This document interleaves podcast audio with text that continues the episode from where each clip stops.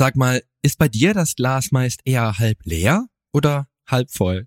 Wenn du jetzt im Moment noch zu ersterem tendierst, darfst du dich nun auf der Stelle fest anschnallen. Denn ich habe die große Ehre, in meinem heutigen Interview mit einer Frau zu sprechen, die auch dich mit der Kraft ihrer vollends positiven Aura vermutlich in der nächsten halben Stunde dermaßen in den siebten Glückshimmel katapultiert, dass dir Hören und Sehen vergeht.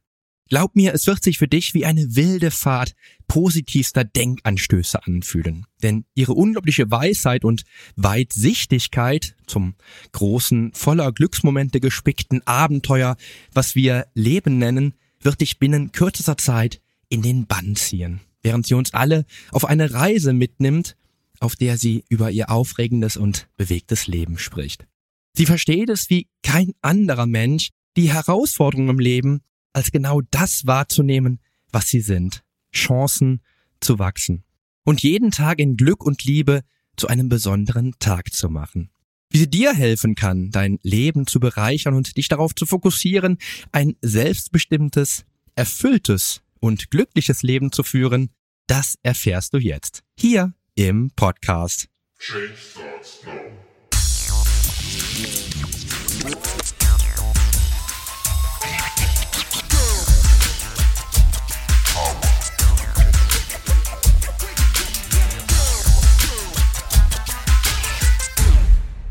Hallo, hier ist wieder Poli Mutevelidis mit Change Starts Now, dem einzigen Fitness-Podcast mit dem dreifachen Weltmeister im Figur-Bodybuilding, Personal Trainer und Figurexperten.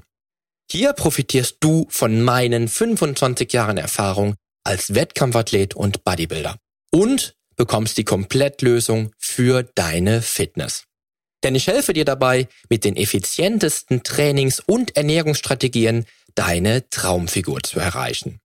Lass uns also jetzt gemeinsam in die aktuelle Episode deines Fitness Podcast durchstarten. Viel Spaß! Ja, und damit hallo und herzlich willkommen zu einer neuen Episode deines Fitness Podcast. Ich freue mich, dass du auch heute wieder dabei bist bei einem für mich persönlich ganz besonderen Interview. Denn die Frau, über die ich bereits im Intro gesprochen habe und die dich in den nächsten beiden Episoden mit ihrer Weisheit garantiert unglaublich bereichert, war vor etlichen Jahren mein Coach. Um genauer zu sein, mein Glückscoach. Denn genau das ist auch ihr Steckenpferd. Sie hat sich hierbei in den letzten Jahren einen Namen als Mentaltrainerin und absolute Expertin auf dem Gebiet des Glückstrainings und der Meditationen gemacht. Ihm aber nicht genug ist sie noch dazu eine bekannte und international gebuchte Speakerin und Stern-Bestseller-Autorin. Und ihre Vision, die ihrem Herzen folgt, ist es, so viele Menschen wie möglich dabei zu unterstützen, dass sie ihre eigene Kraft entfesseln und diese für ihr Leben zu nutzen lernen. Als Mentaltrainerin und Glückscoach folgt sie ihrem tiefsten Wunsch, den Menschen alltagstaugliche, simple und praktische Tools an die Hand zu geben, die nicht nur wirklich jeder anwenden kann, sondern auch mit diesen Tools dann sein wahres Potenzial entfalten und leben kann.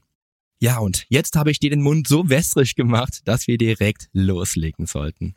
Daher erfährst du in der heutigen Podcast-Episode, wie sehr unsere Hormone uns in unserem Denken beeinflussen, Weshalb sich das nicht nur auf dein großes Ziel, sondern auch auf völlig alltägliche Entscheidungen auswirkt, warum deine persönliche Motivation aber der Schlüssel zu allem ist. Außerdem erfährst du, dass Coaching immer wichtig ist, auch für dich, weil es auch immer individuelle Lösungen bringt. Und warum du es selbst in der Hand hältst, wie dein Leben verläuft. Bevor es aber jetzt auch gleich endlich losgeht, gibt es für dich noch einen klitzekleinen Fitness-Tipp. Es gibt Menschen, die tief in ihrem Innersten die Überzeugung fest umklammern, dass sie es nicht verdienen, in einem schönen, athletischen und gesunden Körper leben zu dürfen. Zu viele Erfahrungen in ihrer Vergangenheit haben sie augenscheinlich davon überzeugt, dass sie weder gut genug dafür sind, noch die nötige Disziplin oder den Biss haben, dieses Ziel tatsächlich erreichen zu dürfen. Seit vielen Jahren coache ich Menschen, die mit genau diesem Wunsch zu mir kommen ihren Wunschkörper zu erschaffen. Und seit vielen Jahren zeige ich genau diesen Menschen, dass es einen Weg dorthin gibt, wenn sie daran festhalten und es schaffen, ihre alten und völlig überholten Überzeugungen über Bord zu werfen.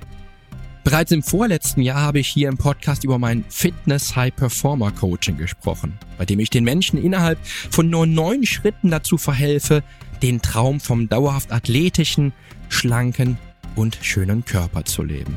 Wenn auch du denkst, dir fehlt wegen deines vollgepackten Business-Alltags die Zeit zu trainieren oder dass ohnehin keine Ernährungsstrategie jemals so funktioniert hat, wie du dir das gewünscht hättest und dass es dir noch dazu nicht zusteht, weil du noch nie im Wunschkörper gelebt hast, dann darf ich dir versprechen, ist das Fitness High Performer Coaching Programm im Jahr 2022 deine Lösung zur Erreichung deiner Wunschfigur.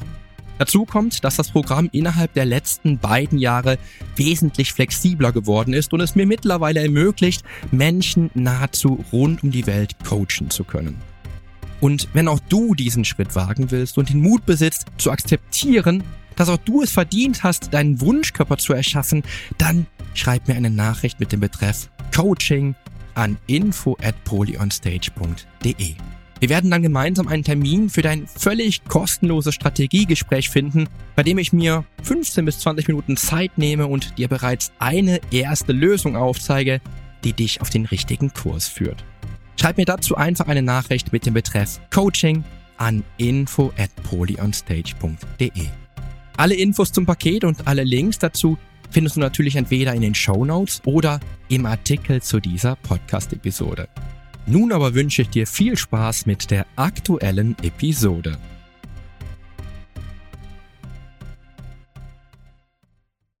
Ja, hallo Michaela, ich freue mich, dass du hier bist und dass es heute geklappt hat mit unserem Interview. Ja, danke, dass du mich eingeladen hast. Sehr, sehr, sehr gerne.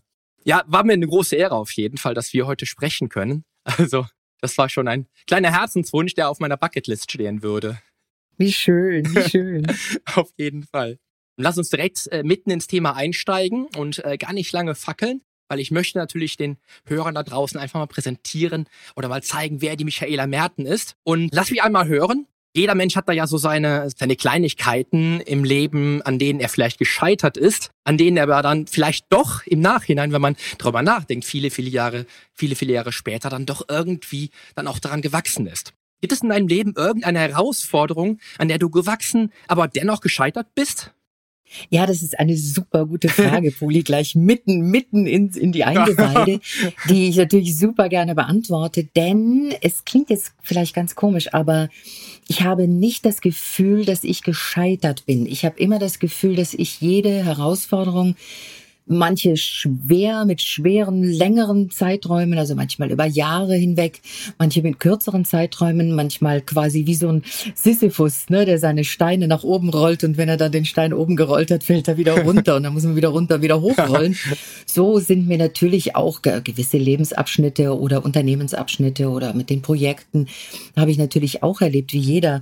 Ich hatte aber nie das Gefühl, dass ich äh, gescheitert wäre. Ich habe oft das Gefühl, na ja, das hättest du jetzt besser machen können. Also so die Fehlergeschichte. Aber auch da, ich habe so, eine, so ein inneres Urvertrauen, dass es gar keine Fehler gibt. Und dann kamen die ganz großen Blogger und Podcaster und YouTuber und, und natürlich auch Oprah Winfrey so nach dem Motto, es gibt keine Fehler, du kannst nur wachsen an den Fehlern. Und ich so, ja, aber das ist nichts Neues. Das, das ist mein Leben. Also das begleitet mich mein ganzes Leben schon. Und ich denke, das hat damit zu tun, dass ich in einem Künstlerhaus Haushalt aufgewachsen bin. Also meine Mutter ist Malerin und mein Vater ist Musiker und ich bin ja Schauspielerin gewesen, drei Jahrzehnte. Und da gibt es ja im Grunde genommen nur üben, üben, üben, üben, üben, üben, üben, bis du es kannst. Und deswegen gibt es für mich jetzt dieses Wort Scheitern nicht, weil ich immer auf Entfaltung und auf Entwicklung ausgelegt bin. Also das ist meine ganze, meine ganze Kreativität hat sich so ja, dargestellt immer. Ist natürlich die andere Frage, vielleicht definierst du auch Scheitern natürlich ganz anders. Also ich glaube, dass ich, wenn ich einen Menschen frage, was so seine Herausforderung im Leben war, an der er tatsächlich gescheitert ist, dass ich dann ganz, ganz viele verschiedene Antworten bekomme, die auch vielleicht sogar im gleichen Thema sind. Ja, ist es, ist es vielleicht so bei dir auch, dass du einfach halt eben damit ganz anders umgehst, obwohl du vielleicht doch irgendwo an irgendeiner Stelle dann mal gescheitert bist und das aber vielleicht gar nicht so wahrgenommen hast? Mhm. Also ja, das ist auf jeden Fall der Mhm. Fall. Ich habe einfach eine andere Einstellung zum zum Scheitern. Also das Wort kommt mir gar nicht so wirklich in meinen Sprachgebrauch, sondern das ist, ich sage jedes Mal wirklich, also Herausforderung. Und natürlich benenne ich die, bewerte ich die, sage ich, boah, das war jetzt echt schwer oder das war ziemlich anstrengend oder puh, wer hätte das gedacht? Aber ich habe nicht das Gefühl, dass es ein Abbruch Mhm. ist. Für mich ist Scheitern in dem Wort ist wie so ein Abbruch. Da ist, liegt man auf dem Boden und steht nicht Ja. mehr auf. Und ich bin immer wieder aufgestanden und ja, natürlich bei verschiedenen Projekten hätte ich mir gewünscht, mehr Erfolg zu haben oder vielleicht irgendwie äh, eine goldene Schallplatte zu kriegen, sag ich jetzt mal, oder so. Aber wenn ich sie dann nicht gekriegt habe, dann habe ich das nicht als Scheitern betrachtet, sondern jeder darf kreativ sein, jeder darf etwas erschaffen, jeder darf etwas ausprobieren und wenn jeder darf, dann darf ich auch. Und ähm, nicht jeder kann jetzt zum Beispiel wie du irgendwie Weltmeister werden oder so. Ich glaube, das würde ich jetzt auch nicht schaffen mehr. Aber ich würde das nicht als Scheitern betrachten, sondern würde ich realistisch einschätzen und sagen, naja, also das, was der Poli geschafft hat, das würde ich jetzt in meinem Alter mit meiner körperlichen Kondition nicht schaffen. Aber ist das jetzt wirklich ein Scheitern und ist das jetzt wirklich auch mein Ding? Also ist das echt das, was für mein Leben jetzt wichtig ist oder sind andere Dinge für mein Leben wichtig? Und ich denke, dass das Leben und die Erfahrungen auch liebevoll hinstupsen. Also ich sage jetzt ungern das Wort korrigieren, aber sie stupsen uns auch so ein bisschen auf die Realität, dass sie sagen, naja, himmelhoch jauchzend ist schon toll, man kann Bäume ausreißen, man kann die Welt verändern, ja klar, aber man darf auch seine Hausaufgaben machen. Und das sind nun mal Fähigkeiten dazu auch erlernen oder sich an, drauf schaffen. Ja, ich glaube, ich sehe das Thema tatsächlich auch ein bisschen, doch noch ein bisschen anders als du, weil wenn ich jetzt die letzten 26 Jahre Revue passieren lasse, in denen ich halt im Bodybuilding aktiv war, da habe ich einfach gemerkt, dass jede Herausforderung im Leben genau dann kommt, wenn du sie benötigst. Ja, und ich kann mich an meine ersten Jahre erinnern im Sport, wo ich wirklich auch wirklich definitiv gescheitert bin, weil ich halt versagt habe damals bei Wettkämpfen oder auch im, im, im Sport selber mit, mit meinen Fortschritten. Vielleicht definiere ich es auch anders, vielleicht habe ich es auch anders wahrgenommen als du, aber es ist definitiv für mich ein Scheitern gewesen. Und das finde ich so spannend, dass dann doch tatsächlich dann das Gehirn oder so wie du denkst, dann so viel im Leben auch beeinflussen kann. Aber weißt du, ich denke, wenn ich das so höre, ähm, bei Sportlern oder bei Spitzensportlern, da gibt es ja eine messbare Einheit. Äh, sagen wir mal jetzt äh, beim 100-Meter-Lauf, da gibt es eine messbare Einheit und die wird definiert von dem Besten in dem Jahr bei den Weltmeisterschaften oder bei den Olympischen Spielen. Ein, ein künstlerisches Leben oder ein erschaffendes Leben, also als, als Autorin zum Beispiel. Wenn ich ein Buch schreibe, dann, dann ringe ich mit mir selber. Dann bin ich ja im Grunde genommen gegen mich selber im Wettstreit. Habe ich das gut genug formuliert? Habe ich dieses Kapitel klar genug formuliert? Äh, Ist das verständlich? Äh, Hat es jetzt einen Nutzwert? War das hilfreich? Und das ist so ein eigener, eigenes Battle gegen dich selber. Aber es gibt keine Messeinheit. Es gibt ja jetzt niemand, der sagt, dein Buch ist schlechter als das andere, sondern es erreicht jedes Buch ja das Buch, was die Menschen wollen und brauchen. Stimmt. Obwohl ich immer noch, ähm, darauf möchte ich jetzt auch gern, äh, gern hin, wie unser Denken tatsächlich, tatsächlich halt eben auch gepolt ist, ist halt einfach unabdingbar mit unseren, ja, mit unseren Gehirnaktivitäten halt eben verbunden. Und ähm, da würde ich gern mal dass du die Gehörer mitnimmst auf eine, auf eine kleine Reise zu, zu den Themenschwerpunkten Neuroplastizität und äh, der Neurobiologie oder besser gesagt, was sich dahinter verbirgt, weil du sprichst in deinem Podcast viel darüber. Ich weiß auch, dass du in deinen Coachings darüber sprichst, aber lass uns einfach mal, mal ganz kurz hören, was damit genau gemeint ist. Ja, sehr, sehr gerne. Also ich habe mich ja sozusagen als Glückscoach etabliert. Das habe ich deswegen gemacht, weil das Thema Coaching unglaublich wichtig ist. Also ich finde tatsächlich, jeder braucht einen Coach und nicht nur einen. Und äh, Coaches bereichern das Leben ungemein und bringen einen auf also zu Zielen, die man selber nie für möglich gehalten hätte, weil man eben in bestimmten Gedanken oder Gehirnzyklen äh, verhaftet ist oder so Gedankenmuster hat, die halt aus der Kindheit kommen und Erfahrungswerte sind teilweise. Und es gibt halt eine Abwärtsspirale, die eben depressive Hormone ausschütten und es gibt eine Aufwärtsspirale, die Glückshormone ausschütten. Und da ja Gedanken, Gefühle beeinflussen und Gefühle die Gedanken beeinflussen und das, was ich denke, das bin ich, so handle ich, das tue ich, das bestimmt mein Leben, ist es halt natürlich super wichtig, dass man so ein bisschen Bescheid weiß, wie das eigene Gehirn tickt, weil das ist ja unsere Schaltzentrale. Und wenn du dir vorstellst, jeder Mensch hat ja einen Computer oder zwei oder drei, sagen wir mal, jeder Mensch hätte jetzt in der westlichen Welt einen Computer, dann will doch jeder wissen, wie der Computer funktioniert. Aber beim Gehirn ist es wie so ein großes Rätsel. Ah, das ist ja so eine graue Masse, da ist ja so viel und nur zehn Prozent unseres Gehirns ist erforscht. Und wenn es die Wissenschaftler schon nicht schaffen, wie sollte ich denn da Bescheid wissen? Und ich bin halt da ganz das Gegenteil, dass ich sage, also das, was es gibt da draußen, und es gibt ja ein riesengroßes Gehirn, das heißt das Internet. Und im Internet, es gab ja noch nie so viel Möglichkeiten, sich Wissen drauf zu schaffen, wie jetzt. Früher hat man ja ein Buch geschrieben, das durften dann nur die Notare oder die, Astro, ähm, die Aristokraten schreiben. Dann war dieses Buch verschlossen und es durfte überhaupt niemand lesen und schreiben lernen. So, und für mich ist zu wissen, wie mein Gehirn funktioniert, ist lesen und schreiben lernen, wie überhaupt ich als Mensch funktioniere.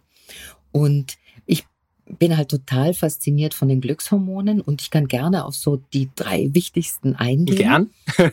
und auch auf eine, eine Übung, wie man dann die drei wichtigsten auch so ein bisschen triggert, wie man sie, sie kitzelt und sie ein bisschen herausfordert. Und zum Beispiel, wenn du sagst Ziele, ne, Ziele erreichen. Wenn du jetzt sagst, also, was ist das Gegenteil von Scheitern? Ist ja Gewinnen. Also ich habe ein Ziel erreicht, ich habe etwas gewonnen.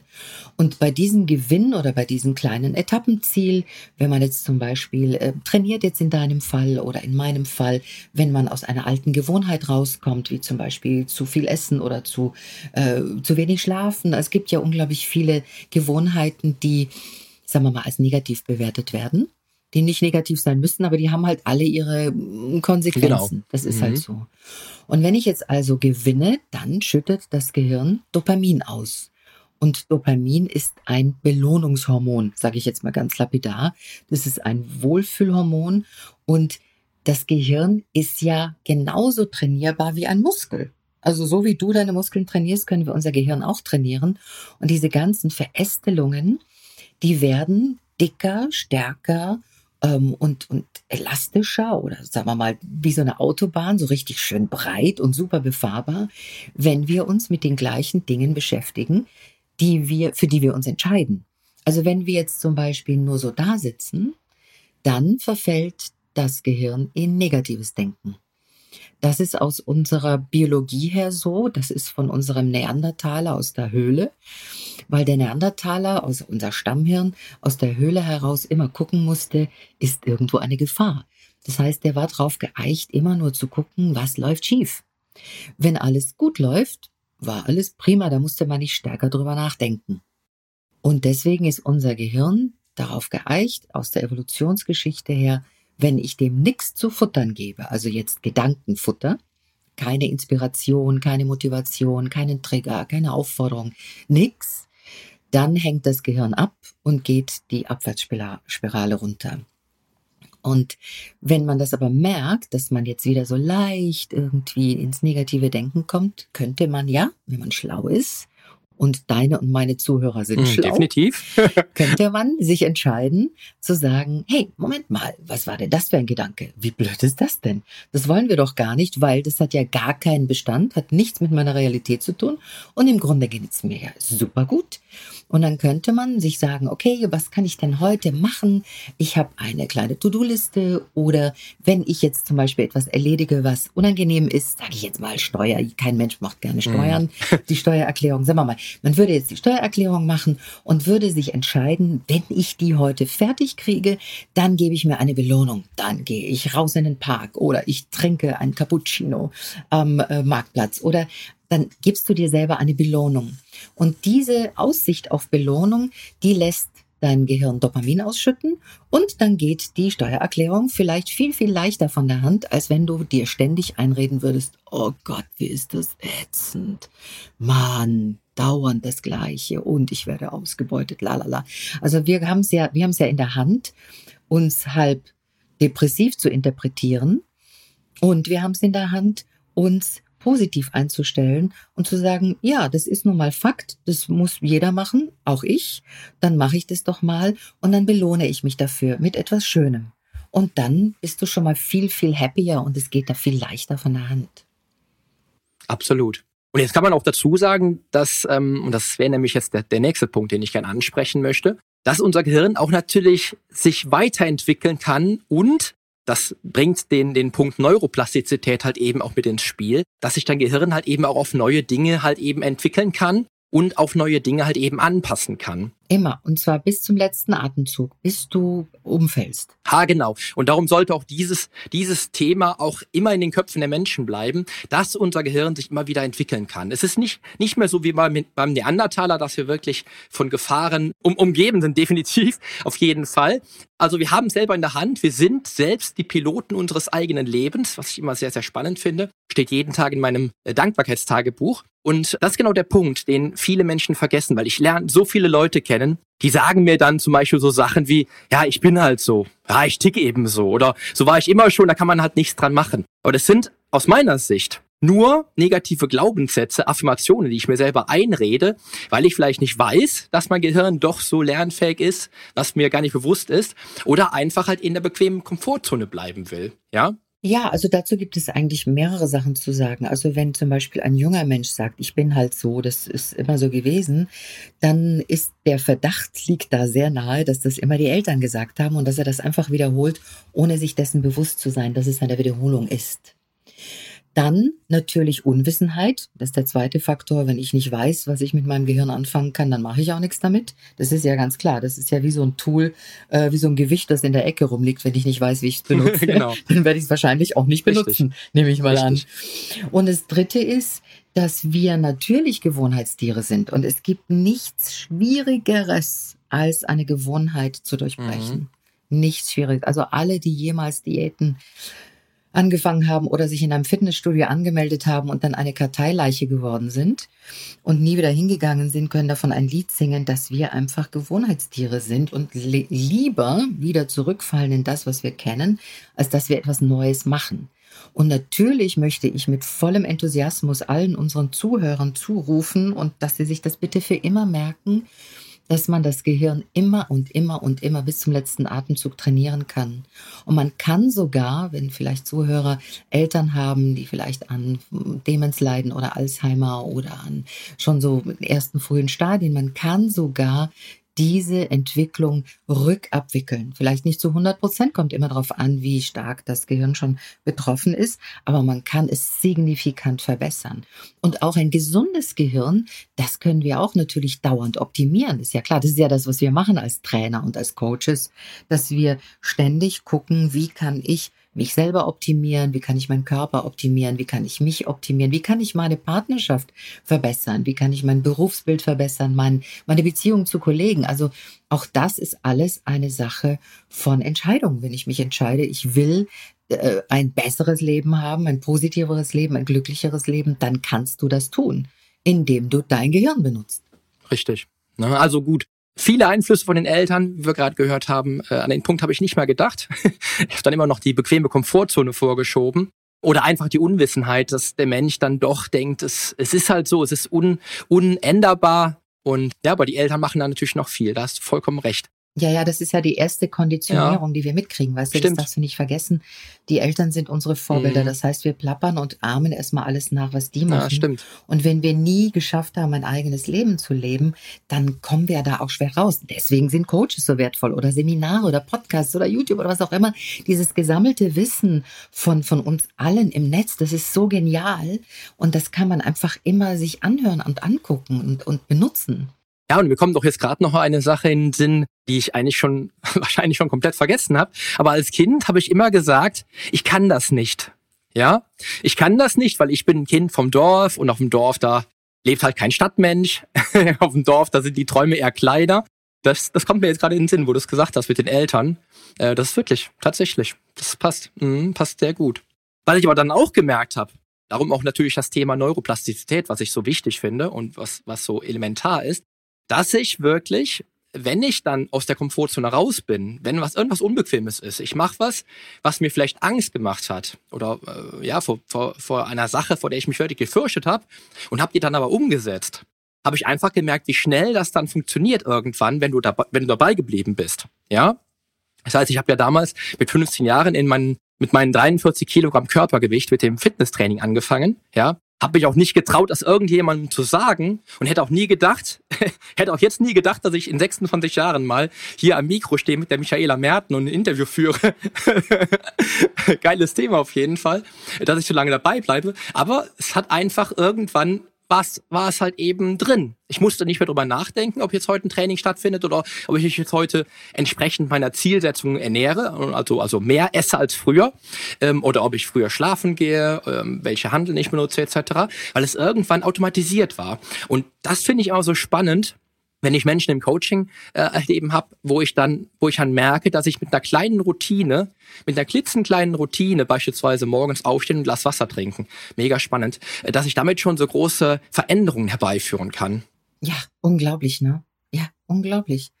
Ich, ich bin auch immer wieder erstaunt, weil ich denke, das weiß doch jetzt schon jeder, dass er nach dem Aufstehen ein Glas Wasser trinken soll und wenn er mag, einen Spritzer Zitrone rein oder Ingwer und dass das so unglaubliche Verbesserungen sind vom, vom ganzen Gefühl. Ich denke mir, das, das kann ich doch jetzt nicht nochmal erzählen. Das weiß doch jeder. ja, ja, genau, genau, weiß, weiß auch jeder. Aber es ist, auch nur ein Beispiel gewesen. Aber die Sache ist. Nein, nein, nein, nein, aber nicht, nicht, nicht jetzt wegen dir, sondern es ist gut, dass du das auch immer wieder sagst und ich auch, weil es weiß eben nicht jeder. Das wollte ich eigentlich so. damit sagen. wer weiß, wer mhm. Weiß. Aber ich, ich äh, aber, aber egal, was für eine Routine ich einbaue. Ich versuche natürlich mit kleinen Routinen anzufangen, mit einer Sache, die vielleicht ein Türöffner ist, die auch vielleicht gar nicht so sehr aus der Komfortzone rauskommt, ja, dass man immer noch so ein bisschen äh, Bequemlichkeit auch hat, aber was das für, ein, für einen Effekt verursacht im Leben, ja, wenn ich, wenn ich, wenn ich 30 Tage, da merke ich vielleicht noch nicht viel, aber wenn ich 90 Tage oder 120 Tage am Stück jeden Morgen ein Glas Wasser getrunken habe, dann wird sich wahrscheinlich mein Körper verändert haben. Oder wenn ich jeden Morgen beispielsweise einen Liegestütz mache.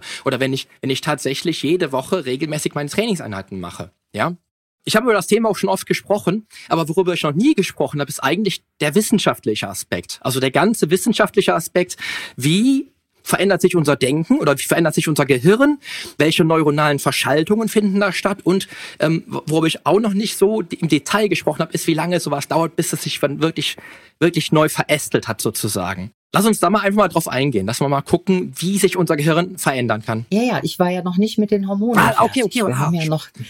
haben die Hormone. Wir haben ja noch Hormone, Stimmt. Mensch. Wir haben ja natürlich noch das super, super Glückshormon Serotonin. Ah, genau. Ne, darüber haben wir auch noch nicht gesprochen. Und zwar Serotonin ist super wichtig für die Informationsverarbeitung und die Datenverarbeitung im Gehirn. Das heißt, wenn wir einen Serotoninmangel haben, dann kann es sein, dass wir Gedächtnismangel haben oder Konzentrationsmangel. Viele Leute, die zu mir kommen, sagen, ah, ich meine, ich kann mich gar nicht auf meine Ziele fokussieren, äh, ich kann mich nicht konzentrieren, äh, ich habe meine Aufmerksamkeitsspanne ist total kurz und dann kann es sein, ich meine, jetzt bin ich kein Arzt und natürlich auch kein Wissenschaftler oder Hirnforscher, aber ich habe einfach so meine Erfahrungen im Coaching gemacht und auch an mir Erfahrungen, dass das sein kann, dass dann Serotoninmangel ist. Also das sind Menschen, die viel zu Hause hocken, wenig in die Sonne kommen, weil wir brauchen natürlich, unser Gehirn braucht Sonne. Und das ist Vitamin D. Und Vitamin D, und das kann jeder nachlesen, brauchen wir, um die Knochendichte und die Knochenstärke aufzubauen. Und das ist ein, ein Glückshormon, was mit zum Beispiel, haben wir Ernährungswissenschaftler gesagt, mit Aminosäuren oder Vitaminen und, und Mineralien aufzubauen ist. Und das ist halt super wichtig für Herz- und Kreislaufsystem. Also und auch für den gesunden Schlaf. Also wenn zum Beispiel Leute, ganz viele Leute können ja gar nicht richtig gut schlafen, ne? Das ist ja auch so erstaunlich. Und dann kommen die und sagen, ja, was soll ich denn da machen? Dann sage ich, ja, da gibt es mehrere Ansätze. Aber das Wichtigste ist erstmal, das wird dich jetzt überraschen oder nicht, barfuß gehen. Barfuß gehen auf der Wiese. Das hat sogar schon Pfarrer Kneip gesagt. Der hat allen, die nicht schlafen könnten, gesagt, morgens über den Gras, übers Gras gehen, über den Tau, über den Morgentauen latschen und äh, überhaupt erstmal wieder die Füße spüren, weil die Erde hat ja ein Magnetfeld, das wissen wir ja, wir haben ja Nord- und Südpol, wo gehen, wo gehen die Magneten hin? Und dieses Magnetfeld ist natürlich auch in unserem Körper zu finden. Und wenn wir durch schlechtes Schuhwerk, falsche Schuhe oder überhaupt nicht barfuß gehen, von diesem Magnetfeld abgeschnitten sind, dann kriegen wir auch nicht genügend Energie. Das ist zum Beispiel jetzt ein ganz konkreter Tipp, wie man äh, wieder zum ruhigen Schlaf kommt. Dann gibt's noch Oxytocin, das ist natürlich auch so eines der Lieblingshormone von vielen Menschen, weil das ist das Kuschelhormon. Und das ist so dieses Hormon, wo man einfach mit viel Umarmungen, Kuscheln, Halten, Streicheln, natürlich auch Sex, ist ja klar. Und das kann halt super gut Stress reduzieren. Alle diese Hormone reduzieren Stress aus ihrer Richtung. Und das entspannt natürlich total und es kann auch das Belohnungszentrum aktivieren. Also wenn wir gestreichelt werden, haben wir natürlich auch das Gefühl, dass wir belohnt werden. Dann kommt wieder Dopamin. Also die sind ja jetzt nicht einzeln, sondern die bewirken sich ja auch gegenseitig. Das ist ja so ein ganzer Hormoncocktail. Und um deine Frage zu beantworten, wie lange braucht denn das, bis das Gehirn sich überhaupt umtrainiert oder überhaupt mal anfängt zu trainieren? Also gibt ja diesen hübschen Spruch, Klischee, Achtung, Klischee, einmal ist kein Mal. Das stimmt ja, klar, weil wenn etwas nur einmal gemacht wird, sagt sich das Gehirn, ne, das meint er ja nicht ernst, dieser Gehirnbenutzer, machen wir nicht. Beim zweiten Mal denkt sich das Gehirn, mal gucken, wo das jetzt hinläuft. Beim dritten Mal sagt er sich, oh mein Gott, ich glaube, wir müssen jetzt hier irgendwo Ressourcen rausholen, weil es könnte zu einer Gewohnheit werden. Shit, ich muss mich bewegen. Und dann kommt natürlich das vierte, fünfte, sechste, siebte Mal und deswegen ist halt Wiederholung, üben, üben, üben, üben, tun, tun, tun, aktiv, aktiv, aktiv sein, so unglaublich wichtig, weil sonst überhaupt gar keine Routine passiert. Und Verhaltensforscher haben eben Verhalten erforscht und haben erforscht, dass wir mindestens drei Wochen brauchen, jeden Tag die gleiche Tätigkeit, Routine äh, zu vollziehen, bis, bis das Gehirn überhaupt sagt, okay, okay, ich kaufe es ein, jetzt machen wir es, gut, dann machen wir das eben. Und dann auch nicht mehr zurückfällt. Mhm. Wenn wir dann natürlich nach drei Wochen sagen, yay, ich habe die 21 Tage gemacht, diese Challenge ist ja prima, jetzt kann ich wieder mich hinsetzen und ein Bierchen trinken, kannst du als Belohnung machen. Aber Achtung, Gehirnbenutzer, bitte sei dir bewusst, dass es auch wieder dazu führen kann, dass ähm, die Gewohnheit wieder zurückschnallst, weil das Gehirn sagt, ach Mensch, das haben wir ja 40 Jahre gemacht, auf dem Sofa gesessen und Bierchen getrunken. Das andere haben wir nur drei Wochen gemacht. Hm, was soll ich jetzt machen? Mhm. Ich glaube, ich bleibe bei der alten Gewohnheit. Genau. Das ist genau der Punkt. Und deswegen fallen wir immer zurück. Genau der Punkt. Ja. Ich habe damals mal in irgendeiner Podcast-Folge auch mal über die drei Wochen gesprochen. Es gibt aber auch irgendeine eine schöne Studie, die aus den, aus den USA kommt, wo es dann darum ging, äh, wie lange dann die einzelnen Probanden brauchten, bis eine Gewohnheit dann wirklich etabliert war. Und ich glaube, die Zahlen reichen von drei Wochen bis äh, sechs Monate oder so. Ich weiß es nicht. Ich glaube, das hat mit dem Individuum zu tun. Garantiert. Ich glaube ganz einfach, das hat mit dem Willen, mit der Willenskraft des einzelnen Menschen zu tun. Garantiert, garantiert. Aber die Sache, die, die halt nochmal äh, schwerer wiegt, ist tatsächlich die neuronale Verschaltung, die du in den drei Wochen herbeiführst und an dem einen Tag, wo du es nicht durchführst, wieder komplett rückgängig machen kannst. Und das ist das Faszinierende an der Sache. Menschen, die drei Wochen lang an ihrem Ziel festhalten und irgendwann wieder aus dem Urvertrauen auch rausfallen und ins Zweifeln geraten, die werden wahrscheinlich, wenn sie das immer nur drei Wochen schaffen, nie ans Ziel kommen. Ja, weil wir einfach halt die Muster wieder komplett rückgängig machen. Und der nächste Punkt natürlich, klar, natürlich Serotonin, völlig vergessen.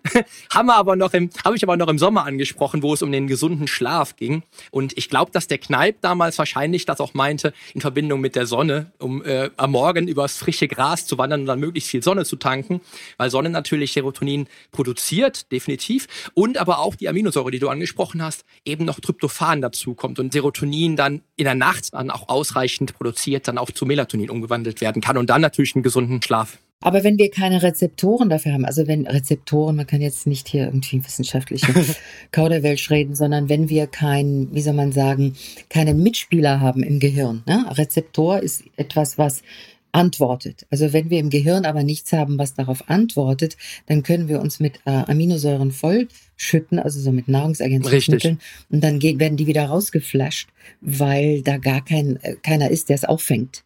Deswegen ist es auch total wichtig, das Gehirn zu trainieren und nicht einfach nur die ganzen, du weißt schon, die Nahrungsergänzungsmittel zu Exakt, schlucken, genau. weil sie dann wieder so wieder rauskommen. Genau, da muss man so ein bisschen gucken. Wichtig ist insgesamt natürlich alles irgendwo im, im Zusammenspiel zu haben. Aber Serotonin natürlich ein extrem wichtiges Glückshormon. Was auch im Training halt eben vorkommt irgendwo, deine äh, dein Adrenalinschub ist vorbei und dann, dann kommt das Dopamin und das Serotonin, was dann natürlich wieder das Glück, das Glück halt mitbringt, nach so einem Krafttraining dann auch das geschafft zu haben, was man gemacht hat. Definitiv, absolut. Und darum, wie gesagt, Einmal ist das Gehirn trainierbar, immer noch. Und äh, je nachdem, wie lange du dann wirklich die, die neue Routine beibehältst, je besser wird sie dann auch automatisiert irgendwann und dann komplett autonom. Und das ist dann das, was dann die Routine auch so machtvoll macht, finde ich. Ja, klar. Und ich finde einfach, ich kann es nur ganz oft betonen, ein Coach ist total wichtig dazu, weil wenn wir gegen uns selber ankämpfen, gegen unsere eigenen Gewohnheiten oder unseren eigenen Schweinehund, ist es natürlich viel, viel schwerer, als wenn jemand an der Tür klopft und sagt, so, jetzt gehen wir mal laufen oder jetzt machen wir mal das Training oder so. Das ist, das ist einfach der Punkt. Ne? Wir, wir können das kaum alleine ich merke das auch halt wirklich jeden Tag, wenn ich halt auch mit Klienten zusammenarbeite, die dann vielleicht eine schlechte Tagesform mitbringen, aber trotzdem sagen, pass auf, Poli, ich bin heute hier, weil ich will jetzt doch Leistung bringen. Das finde ich immer sehr geil. Und da ist auch dann der, der Stups, den du eben auch schon angesprochen hast, auch total wertvoll, definitiv. Und, und wenn dann der Mensch irgendwann, das habe ich ja im Coaching auch ganz, ganz viel, wenn dann der Mensch mal merkt, was, was er mit der Routine, also das regelmäßige Training bei mir zum Beispiel oder auch die gesunde Ernährung, dann so bewirken kann, dann merkt er erstmal, was an Potenzial in ihm steckt. Ja, also die Chancen, die er zum Wachstum hat, die nimmt er ganz, ganz, ganz anders wahr, finde ich. Ja, also ganz spannendes Thema. Lass uns aber nochmal ganz kurz zurück, einen Schritt zurückgehen. Wenn du jetzt einen Menschen hättest, ja, der, der sich unheimlich schwer tut, dann in eine neue Routine reinzukommen, der unheimlich schwer aus dem, aus diesem, aus dieser Komfortzone rausbrechen kann. Wie schaffst du es denn trotzdem, den umzuprogrammieren, dass er dann doch doch ganz bald dann auch dranbleiben kann? Hast du da einen Trick? Ja, mhm, ja, ja. Und zwar, es kommt immer auf die ganz, ganz persönliche Motivation drauf an. Das heißt, in dem Coaching-Gespräch frage ich dann nach Familie oder nach Werten oder nach, nach Dingen, die ihm wichtig sind, die ihm auf dem Herzen liegen. Und manche Menschen, die können super guten Halbmarathon laufen, weil sie für Krebspatienten laufen oder für ein leukämiekrankes Kind oder Spenden sammeln oder für die Nachbarin, die im Rollstuhl ist oder oder das heißt, manche Menschen, die sind so gepolt, dass sie lieber für jemanden anderen etwas tun und sich da unglaublich motiviert fühlen als für sich selber.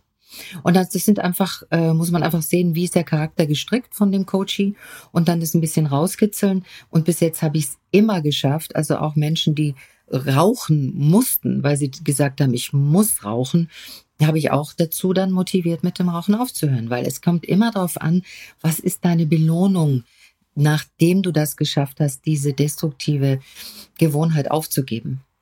Ich gehe ähnlich vor, weil ich habe das bei mir genauso. Ich habe auch natürlich Menschen, die sich dann halt irgendwann zwingen. Ähm, sie möchten jetzt sportlich was tun, weil irgendwo merken sie, dass die Gesundheit nicht mehr so mitspielt. Was mir dann auch wichtig ist, genau wie bei dir auch, Einmal sind mir natürlich die Werte besonders wichtig. Welche Werte hat der Mensch in seinem Leben? Oder vielleicht hat, vielleicht hat er sogar Anti-Werte, die dem entgegenstehen, was wir gerade tun wollen. Und dann lasse ich mir ganz, ganz oft, sehr gerne vor allen Dingen, mal sein Warum aufschreiben. Und das nicht nur einmal, warum möchtest du dann starten, sondern schreib mir 30 Gründe auf, warum du denn was verändern möchtest. Und das ist dann eine geile, eine geile Arbeit am Klienten selber, weil er selber in sich hineinhorcht und tatsächlich feststellt, ist das, was ich jetzt gerade tun will, kommt das aus mir selbst? Also ist es wirklich intrinsisch gepolt oder ist das irgendwie viel von außen, dass ich, dass ich im Außen her doch das erreichen möchte, weil ich möchte, dass die Menschen anders über mich denken und anders über mich reden. Ja? Ja, ja, das ist ganz oft diese ganzen Überzeugungen. Ja, ja. Schwieriges Thema, weil das, das Problem ist nämlich dann, wenn ich wirklich merke, dass der Klient eher vom Außen gesteuert ist, ist es Coaching schwer, weil die Motivation wird nicht lange halten. Ja, Ganz, ganz im Gegenteil zu dem Menschen, der wirklich von sich selber was verändern will. Und das sind die Klienten, mit denen ich auch wirklich arbeite, weil mit denen kann man arbeiten und da kann man auch Ziele erreichen. Wenn, wenn, du, wenn du das selber hast im Coaching, wenn du, wenn du merkst, der Mensch, der wird nur von außen gesteuert, kann man natürlich auch irgendwo auflösen, woran liegt's, ja, aber es ist unheimlich schwer, mit ihm einen Anfang zu setzen. Also das ist so meine Erfahrung, die ich gemacht habe. Ja, das ist halt dann die Vorbereitung. Also ich nenne das dann gar nicht den Anfang, sondern das ist die Vorbereitung, erstmal zu gucken, wo bist du denn? Ja, was willst du? Was sind deine Werte? Sind das wirklich deine Werte? Also, das ist für mich so die, die Vorbereitung. Manchmal braucht man einfach zwei, drei Coaching-Sitzungen oder zwei, drei Seminare, bis der Coachie so weit ist, dass er merkt, wow, oh mein Gott, ich habe ja ein Leben für andere gelebt, also quasi nach deren Werten, nach deren, was die wollen von mir und was ich wollen soll und nicht, was ich wirklich will in meinem tiefsten Herzen. Also das ist natürlich ein sehr also für mich ist halt ein sehr erfüllender Weg, so zu arbeiten, weil ich dann jeden an die Hand nehmen kann. Natürlich kann jetzt nicht jeder so, so ein ähm, Training machen wie bei dir, aber bei mir, ich habe ja Menschen, die seelisch an sich arbeiten, sehr stark und die einfach sagen, ich will von meinen alten Blockaden runterkommen, ich will da wegkommen, ich will das transformieren, ich will nicht mehr das Gefühl haben, ich lebe ständig im Mangel oder ich, ich bin nicht gut genug oder mit mangelnden, mit Minderwertigkeitsgefühlen. Also das ist etwas, was mir natürlich sehr nah am Herzen ist, weil ich das so gut kenne. Ja, dieses Gefühl, sich wie der letzte Dreck zu fühlen und sich dann langsam wieder aufzubauen und zu sagen, hey, du, du bist gut genug und du bist was wert und, und du bist auch wundervoll. Das ist sehr berührend.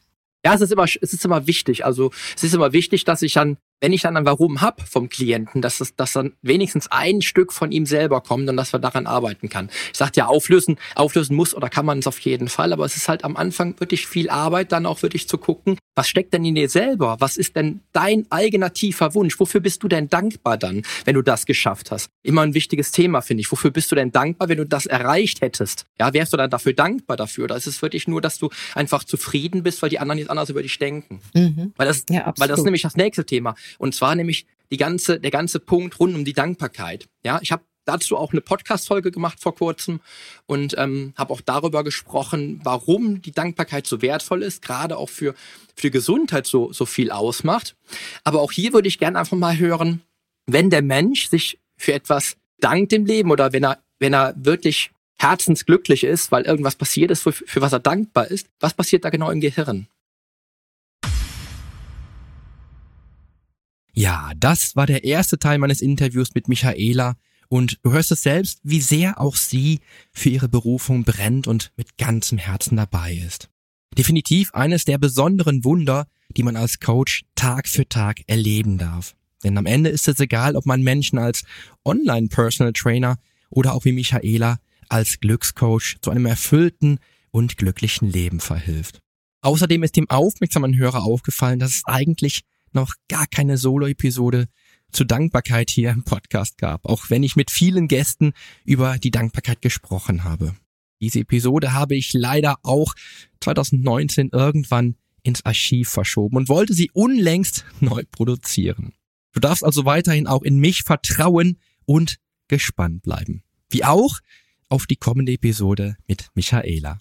Denn das erwartet dich beim nächsten Mal. In der nächsten Episode spreche ich mit Michaela über die Macht der Dankbarkeit und wieso gerade eben die Dankbarkeit so viel im Leben verändern kann. Außerdem werden wir uns den Stress und seine Folgen vorknöpfen. Es wird natürlich ein echter Thriller, auf den du dich freuen darfst. Heute aber wünsche ich dir, jetzt so frisch nach dem Weihnachtsfest, schon einmal frühzeitig einen großartigen Start ins Jahr 2022. Außerdem wünsche ich uns allen nachdem das Podcastjahr 2021 zumindest hier recht beschaulich verlief, dass 2022 wieder vollgepackt ist mit all dem Wissen, was ich dir und der Welt mitgeben will. Ja, und mit diesen abschließenden Worten wünsche ich dir nun erst einmal einen tollen Start in den Tag. Danke dir, dass du mir wieder deine volle Aufmerksamkeit geschenkt hast und dran geblieben bist und freue mich auch auf die kommende Episode mit dir. Damit dieser Podcast dir immer den maximalen Wettbewerbsvorteil auf dem Weg zum Wunschkörper bietet, investiere ich jede Woche viel Zeit, Liebe und Herzblut in dieses Projekt. Hast du also Feedback, egal ob Lob oder Kritik zu dieser oder vergangenen Episoden dieses Podcasts? Dann schreib mir ganz einfach an info at polyonstage.de. Ich freue mich auch schon bald von dir zu lesen. Zum Nachlesen gibt es die Show Notes zur heutigen Podcast-Episode, natürlich wieder mit allen Infos und allen Links im Blog auf polyonstage.de slash blog. Außerdem lohnt es sich für dich, hier auf meiner Homepage regelmäßig meine wöchentlichen, ganz persönlichen Fitness-Tipps anzuschauen. Ich freue mich auf deinen Besuch. Also, die Veränderung beginnt genau jetzt. Lass uns dazu auch in der nächsten Episode gemeinsam durchstarten. Denn mit meiner Hilfe bekommst du auf dem Weg zum Wunschkörper die Komplettlösung für deine Fitness. Bis zum nächsten Mal. Dein Figurexperte und Fitnesscoach Poli Mutevelidis.